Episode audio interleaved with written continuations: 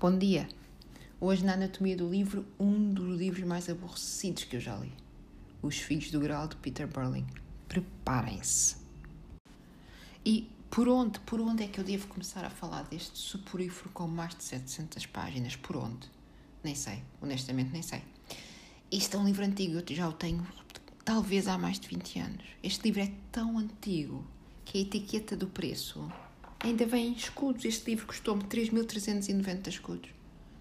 Este livro é tão antigo que eu, quando o abri desta vez, decidida a lê-lo, desta vez é que era, ainda encontrei como marcadores de páginas de uma das milhentas tentativas de o ler, cartas do meu ex-marido, escritas quando ele era meu namorado. Cartas escritas em papel, enviadas pelo correio, em envelopes do Correio Azul. Imaginem! E durante todo este tempo, mais de 20 anos, eu nunca consegui ler este livro. O, o, o, qual é o problema? Serei só eu. E como é que este livro me veio parar às mãos? Eu Uh, há muitos anos que gosto de. sou uma apaixonada pela, pela Idade Média e pela hum, literatura medieval.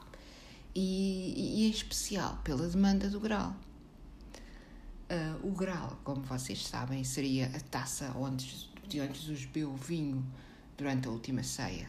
Mas o Graal desta taça é uma criação literária medieval do século XII. Não há referências, nunca houve referências históricas ao Graal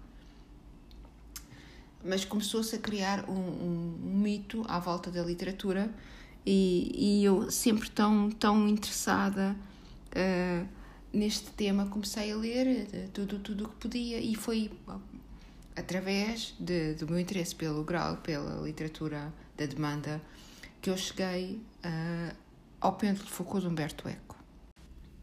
O Pêndulo de Foucault de Humberto Eco é um dos meus livros favoritos. Eu acho que se só pudesse levar um livro, só pudesse ler um livro para o resto da minha vida, aquela história de ah, pudesse levar um livro para uma ilha, era este livro, Pêndulo de Foucault de Humberto Eco.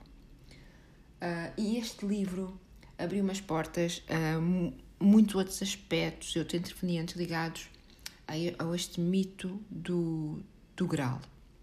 E foi também através deste livro e depois de ter feito outras pesquisas que eu comecei a ler mais sobre os templários, sobre os cátaros, e, e daí cheguei também a, a, uma outra teoria ligada ao Graal, que seria o Graal, que é o, o Graal não ser um, um objeto, mas sim a linhagem de Jesus. Um tema, de resto, que depois foi retomado pelo Brown, mais tarde, num livro que todos nós já, já lemos.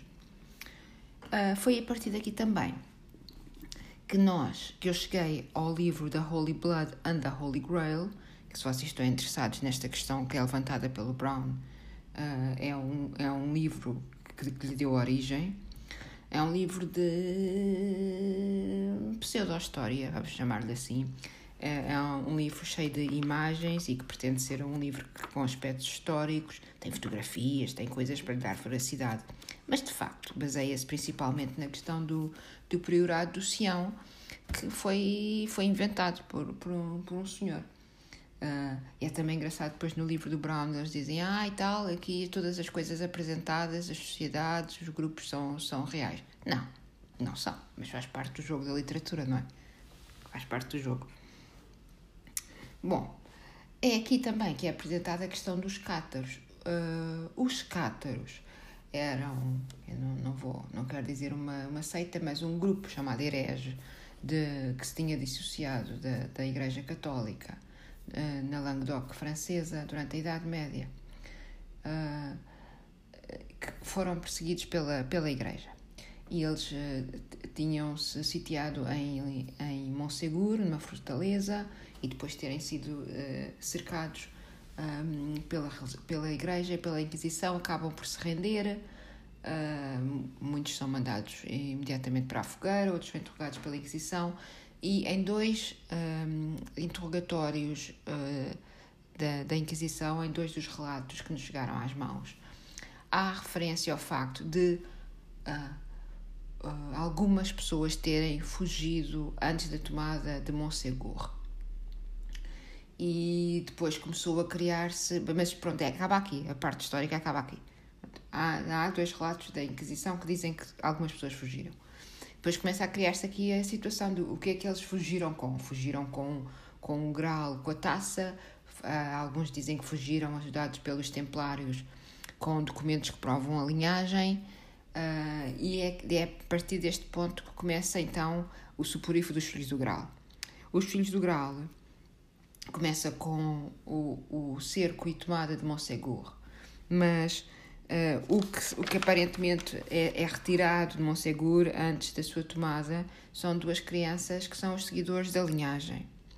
E então todo o livro gira à volta da, da proteção destas crianças e vai incluindo um bocadinho à, à força todos estes grupos do Priorado do Sião, dos Templários, dos assassinos, uh, todos, os, todos os estereotipos, tudo o que se pode tocar neste assunto é empurrado aqui neste livro, as intrigas da Igreja, a Inquisição, o frade gordo uh, franciscano, não é frade, é um monge, uh, que entretanto tem uma prostituta que se apaixona por ele, que anda atrás dele, tal Brígida Vasco, que não é uma carripana, penso que é uma barcarola. Quer dizer, é, é um, um, um sem fim de lugares comuns de aborrecimento.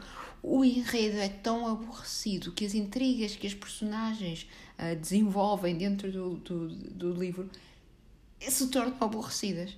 Eu só consegui ler este livro à força de ter posto na mesa de cabeceira dois livros que eu queria ler e eu decidi que não lhes pegava enquanto não acabasse este livro. Foram 700 páginas de tormento. E eu pensei, será que foi só eu? Será que é porque o livro foi é, tem uma tradução má? O livro é original alemão, eu não, não leio em alemão.